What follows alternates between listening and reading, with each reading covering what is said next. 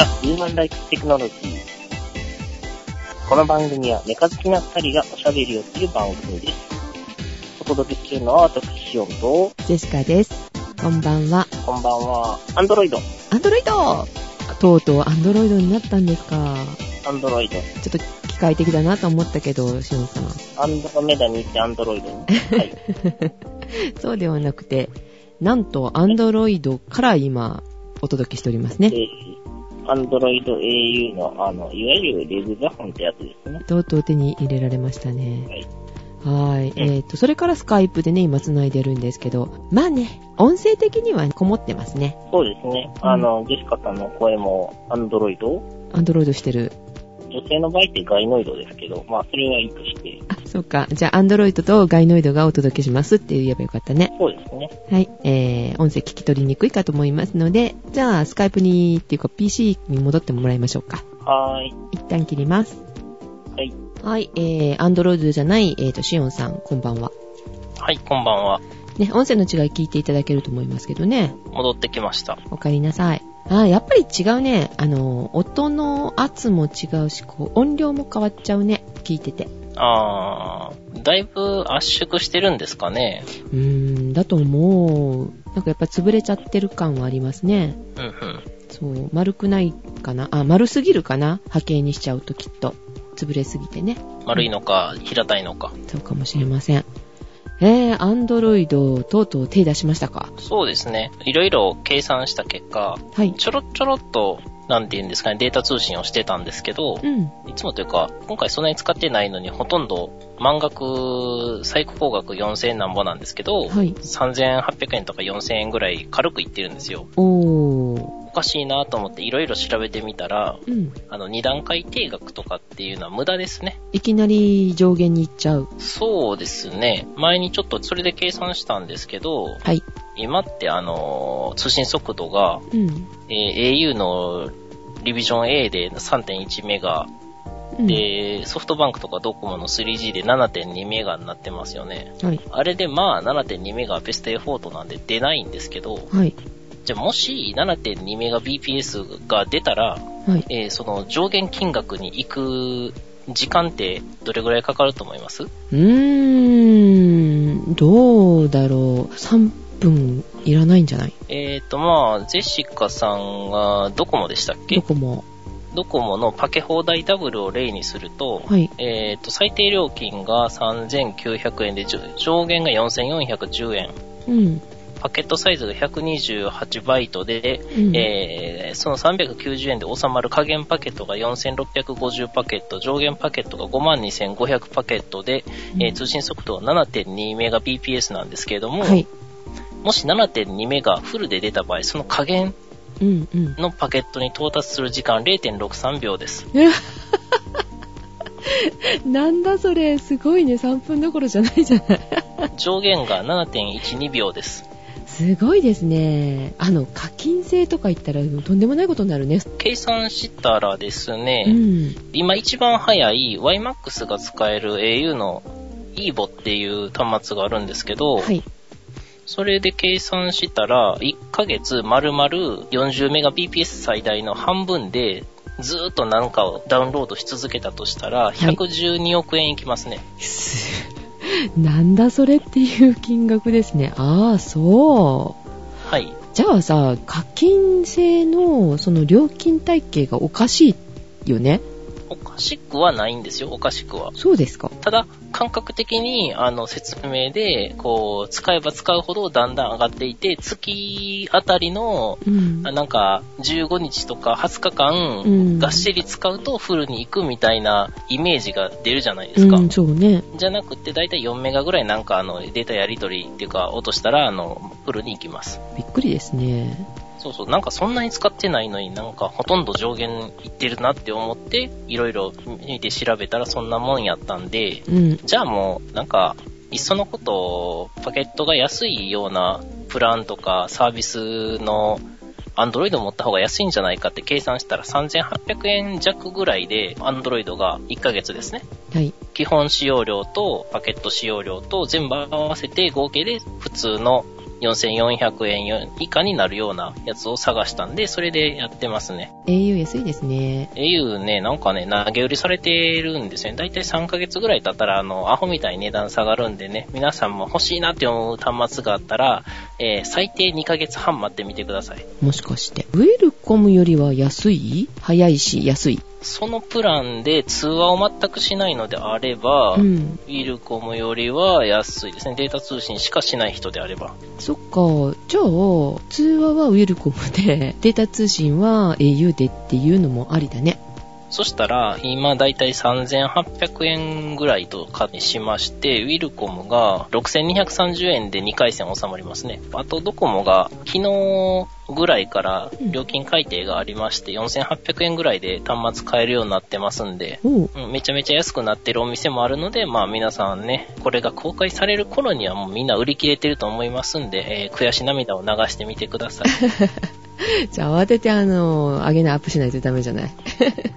大丈夫ですよ。あの、土曜日に収録してるんですけど、人気店は多分土曜日の午前中にも売り切れてるんで大丈夫です。しゅんさんはいつ手に入れたの？それ。えーこれは今週かな ?15 日、16日かそれぐらいでしたね。なんであんまりそんなにものすごい使ってはないんですけど、まあ、アンドロイドってこんなもんなんかなと思いながら。そうですか。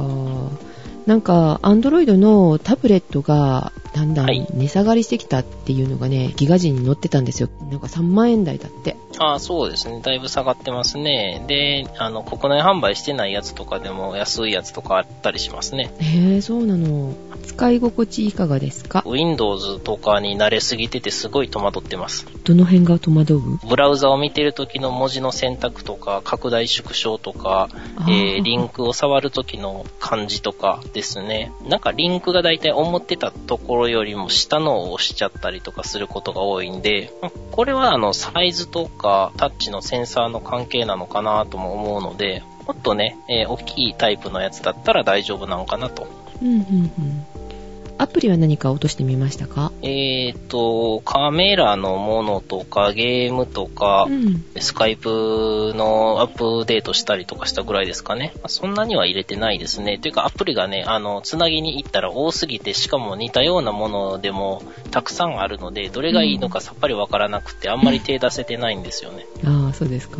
だいたいアプリの感じとしては、あのー iPhone とかが、えー有料の課金制アプリがメインであるのに対して、Android は割と無料のものが多い感じはしましたね。ああ、無料が多いのね。NASA アプリとかも無料で注目作品に上がってますし、ゲームも結構無料のものがあったり、うん。あとは99円とか安いものから無料のが多い感じですね。 App Store の方も、最近はね、値下がりしたので、え手頃なものがね、結構ありますけれども、えー、デシカは何だろう、最近落としたのは、えーマクドナルドのね、なんていうの、チケットを、クーポン券みたいなやつですか？そうそう、マクドナルド公式アプリっていうのがありますね。ありますでしょ？うん。あと最近、あ、まあ、有料アプリといえば、有料アプリ、はい。電車で GO かな。電車で GO。山手線かな。え、マスコン操作とかどんな感じなんですか？まあ、なんだろう、慣れるまではしにくいかなって感じはしますけれども、はいはい。それと結構ね、判定が甘い。どんどんいけちゃう。え、止まる駅止まらずにどんどん？いや、それそんなことない、そんなことない。ブレーキを入れて、規定の位置で止まるじゃない？電車で GO って。あれは結構甘いかな。割と止まれるんだよね。初めてでも。っていう感じはした。まあ、ちょっと緩めに作っとかないと、シビアな操作ってできないですからね。それに面白くないしね、あんまりね、進めないとね。っていうのはあるかな。んあ、そうですか。うん。全然進めなかったのが進めるようになるっていうのも、まあ、別の楽しさがあるんですけど、うんあんまり一般受けはしないのかもしれないですね。うん、そうですね。あ、あと、あの、アンドロイドの、はいえー文字入力がしやすいのにちょっとびっくりしましたね。あ、そう。思ったところがちゃんと押されるっていうのがいいですね。画面ちっちゃいのにちゃんと思ったところ押されてるなみたいな。うーん。この辺って多分共通やと思うんですけどね、文字入力とかぐらいは。入力する方法はどんな感じなの？あ、いろいろ選べるので好きなタイプで、今私はまだキーボード形式の画面にこうソフトウェアキーボードを表示してそれを押していくっていう入力ばっかりやってるんですけど、はい。だからそれだと、あの、携帯電話、スマートフォンサイズの縦画面に横にビシッとこうちっちゃいアルファベットが並ぶわけじゃないでか。そうですすね。ええそれ結構どうかなって思ったんですけど、思った通りのが割と押せてますね。唯一困るのがパスワードを打つときに、よし、ログインしてみようと思ったら、パスワードがあの、18文字ぐらいあったんで、すっごい苦労しました。5回ぐらい失敗して。パソコンだったら、うん指が覚えているので、うんあの、1秒ぐらいで打てるんですけど、うん。あのね、しかもこう、ちょっと慣れてないんで、プルプルって震えたら2回同じの打ってるけど、うん。あの、見えてる字は、E だったら E っていうのが見えてて、一瞬だけパッと消えるんですけど、うん。まあ、そこまで見れてないんで、うんあ、打てた打てたみたいな感じで思ってたら2回入っているっぽいとか、後で数えたら、あの、文字数違うよって。えーなので、長いパスワードがいいんですけども、困りましたね。どんどん消えていっちゃうんで。ああ、そう、あのね、モバイル的にはこう短いやつの方がね、いいですよね。うん、セキュリティ的にまずいんですけどねう。ん。だけどね、っていうところあります。確かにあの、携帯でね、あの、ログインするときとかも、なるべく数字の方がいいと思いましたからね。あー、うんあとはあの、ツイッターのアプリでう、ん最初に、あ、なんか標準であるわと思って入れたやつで、ログアウトボタンがどこにもなくて、ログアウトできなかったのがすごい困りましたけどえね。ー、そんなことある？へえ。えー今日起動したら勝手にログアウトされてましたけど、ああ、そっかそっか。うん。なんか、でもそれは毎回ログインしなきゃいけないってことだね。し、うん。で、逆にログアウトしたい時にできないしっていうのはよくわからなかったですね。なので、公式のはもう使ってないですね。うーん。ログインしっぱなしといえば、あの、ジェシカは今日ね、大失敗をしたので、その話をちょっと後でしたいと思いますけれども。はい。はい。えー、他には何かありますか？シオンさん。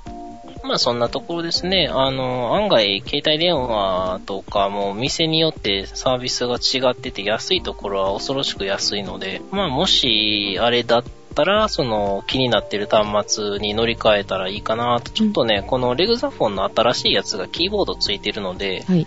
それの様子を見て、もし良さそうであれば、ちょっと端末だけ変えてみようかなとかとも思ってますね。もし変えたらまたお知らせとレビューとしますんで。はい、お願いします。はい。ということで、じゃあ、先ほどのログインの話からジェシカの方の話に行きますが、はい。えー、今朝ね、タッチを使ってたの。うんえらい最近の話ですね。うん、本当に数時間前の話なんですけれども、タッチの方で Facebook のアプリケーションを入れておいて、まあそれを見てるんですけども、で、Twitter のアプリケーションを立ち上げてみたりとかするときにも、Facebook をそのまんまにしてたのね。うん。そうすると、まあログインしっぱなしですよね。うんと、裏で Facebook は別に何もしてないけど、ログインしっぱなしっていうことですか、うんはいはいはい。で、スカイプを立ち上げて、まあ人と喋ってたのね。はい。いろんなものをまあ立ち上げて喋ったりとか、えー、と検索したりとかしてたんだけども DVD を最近借りたっていう話になって、うん。ですかね最近ねちょっとハマってる DVD があるのよ私は、あの、層とか借りてきてますよ。あの怖いやつですよね怖くはないですね。気色悪いのと、うん、ううんんうん、ちょっと怖系ですよねジェシカのもね、ちょっと怖系なのよほうほこれねシオンさんにもね紹介しとこうとか思ったんですけれどもう。はい。ワイヤー・イン・ザ・ブラッドっていうのワイヤーは WIRE ねワイヤーねあの、ワイヤレスとかワイヤードのワイヤーですね。うん。in the, in, the, はい。blood, b-l-o-o-d。なんか、血液中に入ってるあの、線虫とか、あの、寄生虫みたいですよね。そっちに行きますか。え？うん。で、この内容はちょっとね、多分嫌いな人はもう本当にダメだと思う。ものすごい残酷なのよ。猟奇殺人みたいなのがあるのね。それを解決していく、まあ、イギリスの警察の話なんだけれども、はい。で、最近まあこれにハマってるのよね。借りてないやつ借りようかなって思って見てたの。で、まあ、猟奇的なやつなんだよねっていうことからですね、じゃあこれどうみたいな感じで、あるリンクを、ボスレンのリンクをね、踏んだのね。はい。で、その絵がね、ちっちゃくって、見えなかったのよ、タッチで見たから。あはい。で、まあ指でこう拡大したわけですよ。はい。で、その時に、まあ、あの、リンクがいろいろなとこにこう貼ってあるから、それに触れた気はしたんだけど、うん。あ、大体わかりましわかりました？た。はい。で、まあ、それ見ました。はい。終わりました。で、まあ、それからずっとまた喋ってて、Facebook にお友達から、大丈夫？ってお知らせが来てて、はい。あの、なんか変なものがリンク上がってるよって。最初タッチで見てて分かんなかったのね。Facebook もそれまでも見てたんだよ。でもわかんなくて、まあ、なんだろう、何が起きた何かリンク変なのがあるんだとしたら絶対消したらいいとか言って聞きながら、パソコンをとりあえず立ち上げたのね。はい自分のボールを見に行ったら、なんと先ほどの SM 関係の DVD がドーンとリンクが貼られておりまして、びっくりしちゃって、ものすごい恥ずかしかった。いいねボタンを結局押しちゃってたのね。Facebook の連携ボタンですよねそ。う。今ね、知恵像2001のやつで、ピンチの話をちょっと調べたんですよ。はい。ね、ちょうどありますよ。あの、ピンチアウトが拡大で、ピンチインが縮小って書いてあるんですけど、その上にツイートボタンといいねボタンがついてますよ。あー、それよ、それ。まだ、ツイートボタンだったら、ツイッターにこうやって表示しますよって送りますかみたいなのが出てくるけど、Facebook のいいねボタン何にも出てこないのね。びっくりしちゃった。多分ログインしてなかったら出ますよ。うんえー、ログインしてないと、ログイン、登録しますか、ログインしますかって出ましたね。とログインしてても、ツイートする場合には、文字が出てくるじゃない。こういう言葉でツイートしますよ、みたいな感じで。で、加えられたりとかするんだけど、いいねボタンはそれがないわけよ。タッチで見てるから、Facebook の F の字も見えてなくってさ、うん。全然だから気づかなかったのだからジェシカさんなんてものを紹介するのよって周りは思っただろうなと思ってさ結局消すためには投稿になってるからリンクのまあ私、Facebook やってないんでわかんないんですけど、なんかあの、記事をブログみたいな感じで作ったよっていう状態なんですかね。うん見たで今までにいいねボタンを押したものがこんだけありますよっていうのも、えー投稿されててそれごと消せばよかったうん。でその投稿消しますか？それともそのいいねも取り消しますか？と聞かれましたうん。で、とんでもないわ、いいねも消すわよ、と思って。もうね、友達から言われなかったらね、そのままずっと放置でものすごい恥ずかしいことになったなと思いましたよ。月曜日に会社に行ってびっくりしてみてください。あの、自分のジェシカ赤だったからいいけど、あの、時々変えるわけですよ、会社の方のアカウントに変えたりとかするわけよね。で、人のも見たりとかするからね。どういう風に見えるのとかって検証するから、ね、人ので リンクしなくてよかったなと思ってさ。ね、えらい事故でしたよ。うーん。あの、確かにね、そういうのは、えーっとね、通販とかのお金がかかるサイトでは必ず注意を、うん。あの、一回クリックしただけでは、あの、やらないようにしなさいよっていうのは、うん。一応、通産省とか、今総務省とかの、あの、指針で出てるんですよね。ただ、あの、そういう連携アプリとか連携ボタンに関しては特になかったと思うんですよね。まあね、気軽に押せて、それはすごいいいことなんだけどさ、あの、パソコンだったらまだ意識しないと割とクリックしないじゃない？とか、まあ、あのクリック、あ、したかもとかっていうのはなんとなくわかりますよね。タッチはね、気をつけないといけないなと思いましたよ。ね、拡大したつもりだったのに、なんというものに触ったんでしょうというか。まあ、そそういうところを見てるあの、ジェシカも悪かったかもしれませんけど、そのリンクをね、ね、くれる人も悪いよね。そうですね。うんあの、くれた人が一番悪いっていうことにしときましょう。うん、誰のせいにしようかなと思ったんだけど、その、まあ私の Facebook の投稿を見て、電話がかかってきたり、いろいろね、あの、言われましたけれども。すごいね、変態の上にエロジェスカだね、みたいなね。えーっと、じゃあそんなこと言うなら君のせいにするぞ、とかって脅しておりましたが、ね、あの、優しい方がいらっしゃって、ね、私助かりましたけれども、あの、先ほどの電話の方とかだったら、きっと炎上させてたんだろうね。ジェシカこんなリンクしてるよ、みたいなね。えーっと、リツイートさせましょうね。えー、あの、ちょっと確認なんですけど、はいえー iPod Touch を使われてるんですよね。はい、そうです。うんうん。あの iPod Touch って、はい。えーその Facebook のその、えー怪しい SMDVD のいいねボタンを押したものが見えてなかったんですか？うん、見えなかった。うんうんうん。えっと、自分のニュースフィールじゃなくて、あの、ウォールの方に行ったら、見れるはずなんですけどね。うん、ウォールっていうのがあるんですけどね。え、タッチではちょっと見えなくて、だからどこにどう表示されてるのか全然わからなかったというね。PC のウェブブラウザで見ますと、えーウォールの方に出ておりまして、そこで削除ができるという形でした。うん。うん、アプリケーションでダメだったのかもしれないけどね。もしかすると、あの、ブラウザ？あの、タッチのブラウザで見たらよかったかもしれない。サファリでね。ああ、アプリケーションじゃなくてブラウザ側で。うん、あっちで見れば、もしかしたらでき見えたかもしれないんですけどね。まあ、とにかく普通のアプリでは見れなかったと。iPhone、iPhone 用っていうか、まあ iPod Touch やけど iPhone 用でいいのか。iPhone 用でいいでしょうね。うん。はいはい。iPhone 用アプリでは見れなかっ見れたっていうなかったでことですすね。ね。うん。で、あの、どこにも取り消し方とか書いてないからね。っていうか、あの、まず、いいねボタンを押したらどこに出てくるかちゃんと把握しとけって話でもあるかもしれませんね。いや、まあ、それは別サイトのあれなんですけど、それがどういう動作するかって、最近、ツイッターって、連携アプリで全部解説が出るじゃないですか。はいはい。これとこれの機能がついてこういう風になりますよって。うん。そういうのはないんですよね。えっとね、Facebook もかなりあの、使いやすいように、なんで、ナビっていうのかなナビボタンが上の方にできてましたから、そこから、えーっと、初心者の方、こう、ね、割とわかりやすく解説はしてありますが、ネットでね、調べて検索した限りはね、いいねボタンの取り消し方とかっていうのはね、ちょっと出てこなかったですね。うん誰かのあのブログに書いてあったのは、そのいいねボタンを押したところに、なんか取り消すボタンがあるからそこから取り消せってしちゃったんだけど、そんなものは見当たらなかったし、もう一遍あの、怪しげな DVD のところに行かないといけないってことですよね。うん、行ってみましたよ、だって消したかったから。はい。その題名さえ忘れてたから何だったっけって。だから自分のボール見に行かないとわからないわけよ、何のリンクを送ったのかが。だから消すに消せなくって、だからね、Facebook から消せるっていうことで分かりましたが、ね、あまあ、ことなきを得ましたけど、はい。皆さんもね、思わぬところでね、こうね、ポチるかもしれませんので、お気をつけください。という。えー、ぜひあの、観光庁の人間の Facebook とかにあの、ミスクリックであの、LDVD とかがあの、流れて大ごとになるようなのが楽しいですよね。そうですね。しはい仕事で気をつけます。ゆるキャラじゃなくなっちゃうよ、だって。エロキャラになっちゃうどうしよう。あの、あと、アプリにはログアウトボタンをつけてください。ああ、ほんと。うん、してほしいですね、それはね。はい。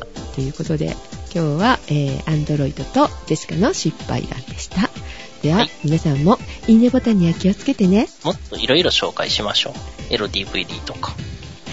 エロいのかな ?SM でした。はい。はい おやすみなさい。おやすみなさい。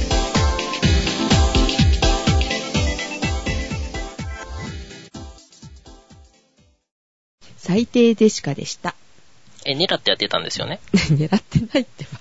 狙ってもないし、わざとでもないし、なんかね、みんなに不快な思いをさせるために、こう、Facebook にリンク貼ったわけじゃないですよ。ワイヤーインザブラッドでうん。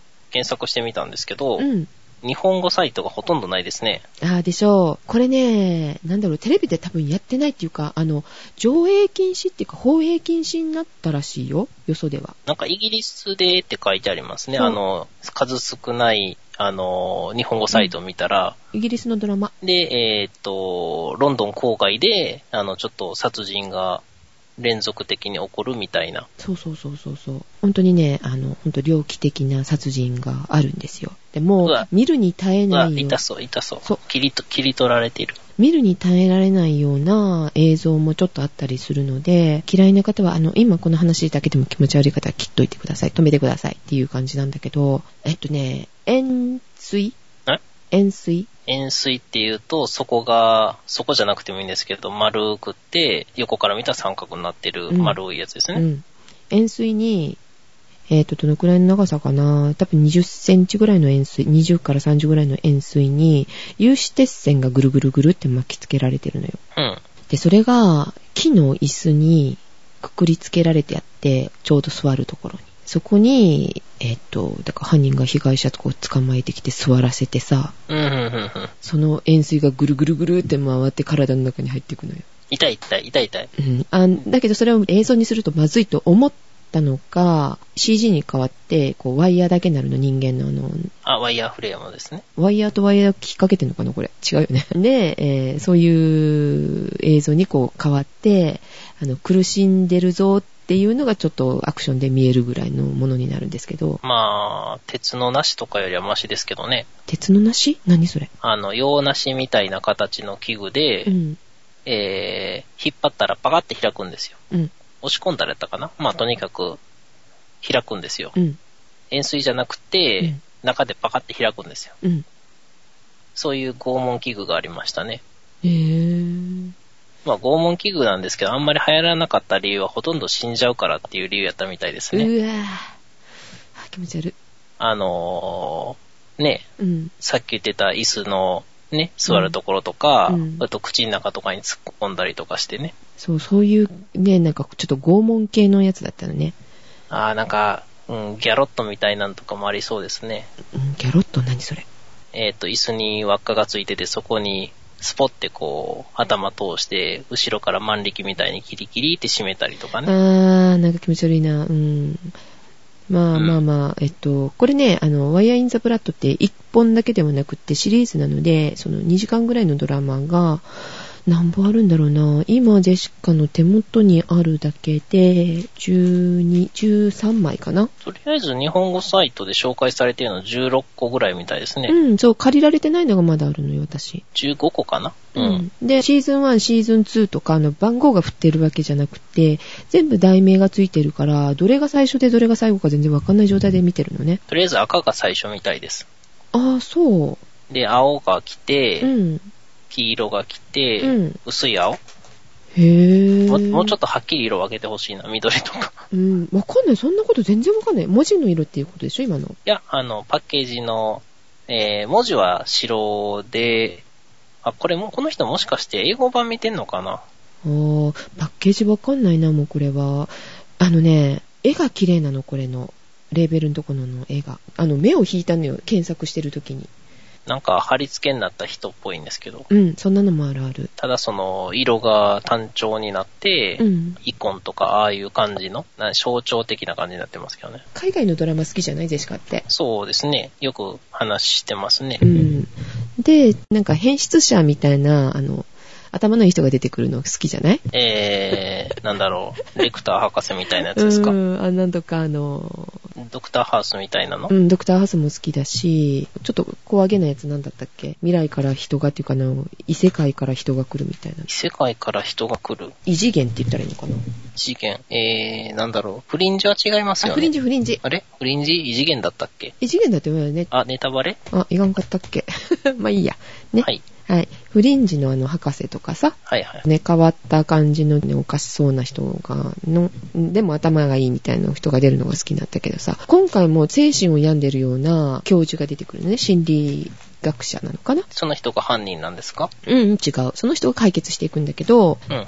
だんだん精神病んでくるみたいな、いうところが、うん、危うい感じの、それがなんかすごい、ジェシカあの、惹かれてるんですけど、うん結構そういう話は、あの、話上では聞きますよね。実際の話はどうかわかんないんですけど。うん。まあなんか、そういう猟奇的なものが好きな方はおすすめです。イギリスのドラマって見たことなかったからね、全体的に割とよくできてる。イギリスって結構あの、幽霊とかの話も多いですよね。あ、あれもあるある、そういえばあの、魔女的なものもやっぱりあった。儀式みたいな。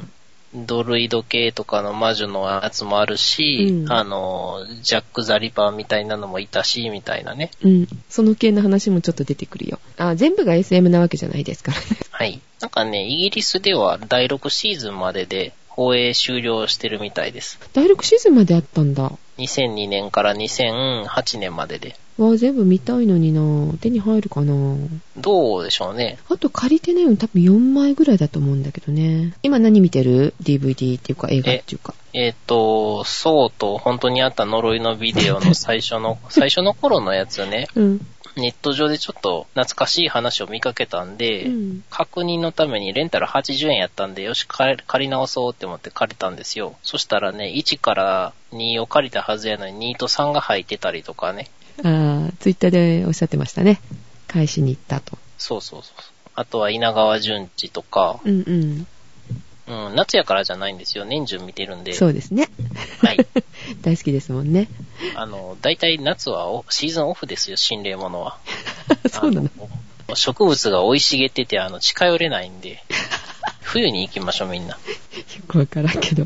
ねああ。ああの、フィールドワークする人は冬に。あとは、あの、シャーロック・ホームズ借りてきましたね。おー。気になってたんですけど、ようやく新作じゃなくなって安くなったんで借りてきました。あれ面白かったでしょえ、あ、借りただけでまだ見てないんですよ。ああ、そうですか。とりあえず知ってるのは、あの、ワトソン君がホームズにグーパン食らわしてるところだけなんですけど、うんうんうんうんはい。1、2かな今出てるのって。え、そんなにあるんだ。うん。だと思った。うん。あと、アンソニー・ホプキンスが好きで、ザ・ワイルド借りようと思ったら置いてないんですよね。と、また探して借りるか、あの、初めての宅配レンタルっていうのをやってみるか、ちょっと考えうてます。ん、やってみて。あのね、この間ね、はいはい。旧作50円だったんだよ。あ、多分、その時が私が借りてきた80円ので、あで、そろそろ返しに行く頃なんですよ、1週間で。ー。いや、いいですよ。50円って初めて見た。びっくり。50円。10本まででしたっけ？これって。うん、ポスレンで16枚まで。えー、結構借りれるよ。あ、普通のと共通なのかな？別なのかな？んカード？あ、違う違う違う。えー、例えば、ツタヤとかゲオとか、うん。いろいろあるじゃないですか。はいまあ、その辺でまた違うんでしょうけどね。あー、違うと思いますけどね。はいはい。うん。ジェシカが言ってるのはポスレンの分です。ポスレン。えっ、と、ゲオ、ライブドアも一緒かな。えー、えーこれをお聞きの皆さんも気持ちの悪い、あの、頭おかしいような賢い人が出てくる 映画とかドラマ見かけたら、あの、ぜひあの、メールください。あ、教えて、うん、教えてください。もう一つだけいい紹介あ、して。どうぞどうぞ。ミレニアムっていうドラゴンタトゥーの女とかって変な女の子が出てくるんだけど、小柄な。はい。これもね、すごい良かったので、おすすめでございました。ミレニアムってすっごい古くないですか？そう、古い古 X いフ。ァイルのシーズン3か4ぐらいの時にシリーズ始まったやつじゃなかったでしたっけ？あー、ほんと。なんか、あの、北欧かなんかでやったやつなんだよ、これ確か。で、1、2、3あるんだけど、すごい面白かったんでね、ね、興味のある方は見てみてください。おうほという、はい。ミうレニアム。15年ぐらい前ですよね。多分、はい。はい。ということで、では、今度は本当におやすみ。おやすみなさい。おやすみなさい眠いです。はい。